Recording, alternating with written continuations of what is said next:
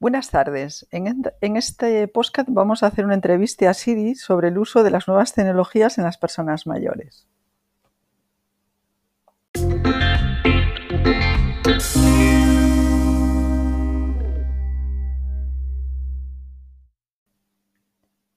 Buenas tardes. En primer lugar, queremos preguntarte si se ha reducido el desfase de los mayores en el uso de las TICs.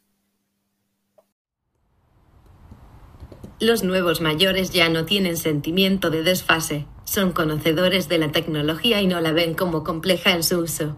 Los mayores de 50 no solo acceden a la información y a la comunicación, las TIC también son la clave para todas las cuestiones relacionadas con el acceso al ocio, productos y diferentes servicios.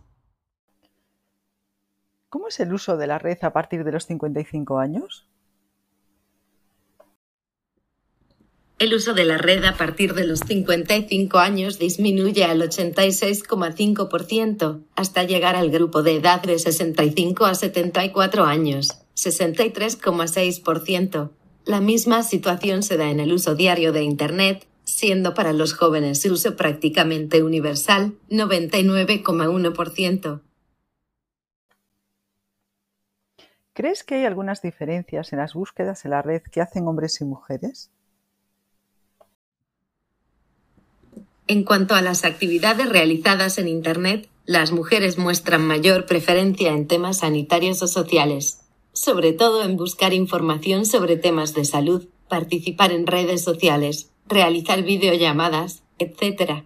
Por su parte, en los hombres se observa una mayor tendencia por leer noticias, periódicos o revistas de actualidad, utilizar el espacio de almacenamiento en Internet y vender bienes o servicios. Entonces, ¿podemos decir que las nuevas tecnologías ya no son una amenaza para las personas mayores? Las nuevas tecnologías son amables y la tecnofobia día a día va desapareciendo en este sector de la población. La tecnología ha venido a mantener la autonomía y seguridad de las personas mayores. Existe una gama de productos y dispositivos que resultan clave para que las personas puedan diseñar su propio plan de vida, la domótica, la teleasistencia, etc. Muchas gracias por tu colaboración. Un saludo.